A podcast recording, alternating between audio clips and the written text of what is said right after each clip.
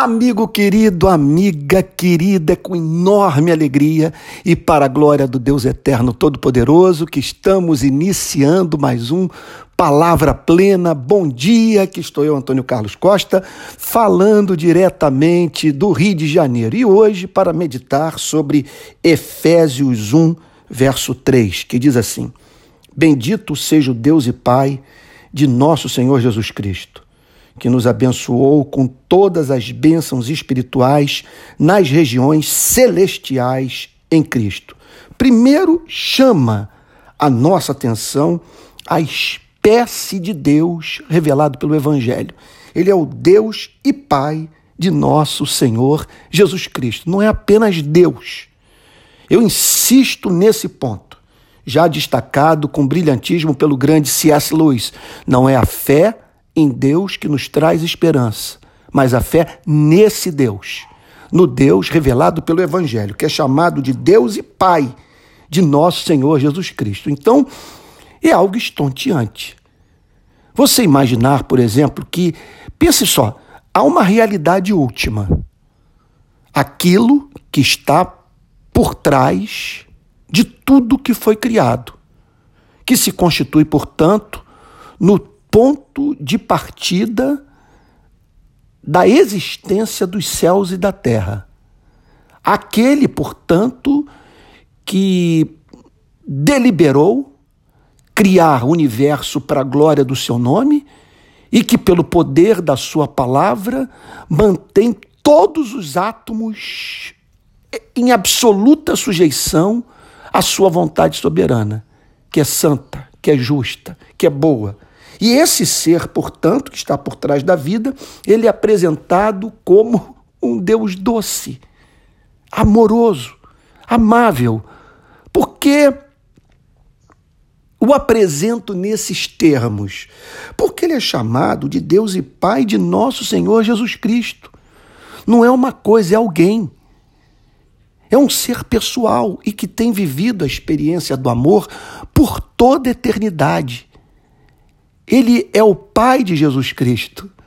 É o Deus, portanto, que vive é, é, em amor, em êxtase, é bem-aventurança eterna em si mesmo, é infinitamente feliz porque ele é tudo que gostaria de ser, faz tudo aquilo que quer fazer. E desse transbordamento de felicidade, ele decide criar o homem e da raça humana caída separar para si soberanamente um povo, a comunidade da fé, os cristãos, a igreja, os redimidos, os que foram, portanto, santificados pelo sangue de Jesus.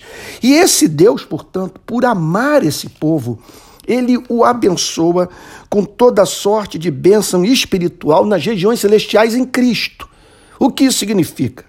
Bênção espiritual são as bênçãos comunicadas pelo próprio Espírito Santo nas regiões celestiais, porque tudo é decidido nesse lugar onde Deus manifesta a sua glória, onde os anjos são chamados para cumprir a sua vontade em favor da redenção dos eleitos e onde se encontram aqueles que morreram professando fé no seu Salvador, a chamada Igreja Triunfante, composta por homens e mulheres de todas as eras que é, viram, passaram pela experiência do fim da sua vida biológica nesse planeta, a fim de viverem para a glória de Deus na sua presença, o adorando na beleza da sua santidade. E tudo isso que nos foi concedido é, foi concedido em Cristo por causa dos méritos de Cristo, do sacrifício de Cristo, da obediência de Cristo, do que Deus, portanto, fez através de Cristo em favor do seu povo. Agora vamos parar para pensar nessa na ordem dessas bênçãos. Como que chegaram a nós? Porque você está agora aí me ouvindo com interesse por essa mensagem que você não teria se não tivesse nascido de novo, se não houvesse no seu coração fome e sede de santidade, Você está separando esse tempo para me escutar por um simples motivo. Você tem fome de transcendência. Me explique sua vida. Olhe para o seu lado, para o seu entorno. É um mar de indiferença. Para onde olhamos, nos deparamos com um número incontável de pessoas que vivem sem fazer perguntas à vida, que não mantêm com a existência uma relação de espanto, de perplexidade, de amor, de encanto, de adoração, porque vê, vê tudo como meramente sujeito às forças cegas, é, no, é, bem como a chamada lei de causa e efeito, numa sucessão interminável que deve seu início ao que é impessoal e que caminha para a entropia, para o nada. E aqui está você, portanto, procurando glória, honra e incorruptibilidade. Como explicar uma coisa como essa? Tudo começou com o pacto da redenção, quando o pai é, e o filho decidiram formar um povo para si. Em segundo lugar, tudo deve o seu início à decisão do Pai, do Filho e do Espírito Santo, num concílio eterno, de salvar a você, de salvar a mim, porque o amor que Deus tem por nós é antigo. Nós não somos sortudos, nós somos amados.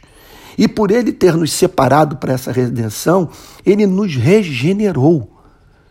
Ele mudou o nosso coração, porque não havia como nós amarmos o evangelho enquanto continuássemos sob o cativeiro do pecado. Era necessário que ele nos desse ouvidos para ouvir, olhos para ver, coração para sentir. E ao sermos regenerados, portanto, habilitados a crer, ele nos chamou eficazmente pelo poder da sua palavra. Botou pessoas em nosso caminho, nos apresentou a verdade e que, quando, portanto, pelos mais diferentes modos foi comunicada a nós, em razão de ter encontrado o solo do coração preparado pela graça, foi acolhida por nós. Essa verdade chamada de evangelho, levando-nos assim, portanto, à experiência da conversão. O que é a conversão? É um voltar-se para Deus em arrependimento e fé. O que o levou ao arrependimento? A chorar pelos seus pecados, a anelar por viver em novidade de vida. O que fez com que você cresce no Evangelho, depositasse tua, sua fé em Jesus Cristo. Isso aí é chamado em Efésios, capítulo 1, verso 3, o texto que nós estamos examinando, de bênçãos espirituais nas regiões celestiais em Cristo. A bênção do arrependimento, a bênção da fé e, consequentemente, a bênção da conversão. E por termos passado pela experiência de conversão, fomos justificados, fomos declarados justos. Deus passou a lidar conosco como se não tivéssemos pecado. E por termos sido justificados, fomos adotados na sua família. De rebeldes, nos transformamos em filhos e filhas do Deus Todo-Poderoso, que nos ama hoje com o amor que tem pelo seu único filho Jesus Cristo.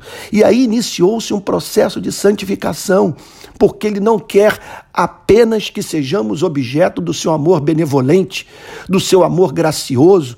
Ele quer que esse mesmo amor gracioso, que é capaz de lidar com as nossas imperfeições sem desistir de nos amar, que ele nos santifique que ele nos torne partícipes da beleza de Cristo, a fim de que esse Deus sinta deleite em nós. Então nós todos estamos em processo de santificação, é mais uma bênção espiritual que nos foi concedida nas regiões celestiais.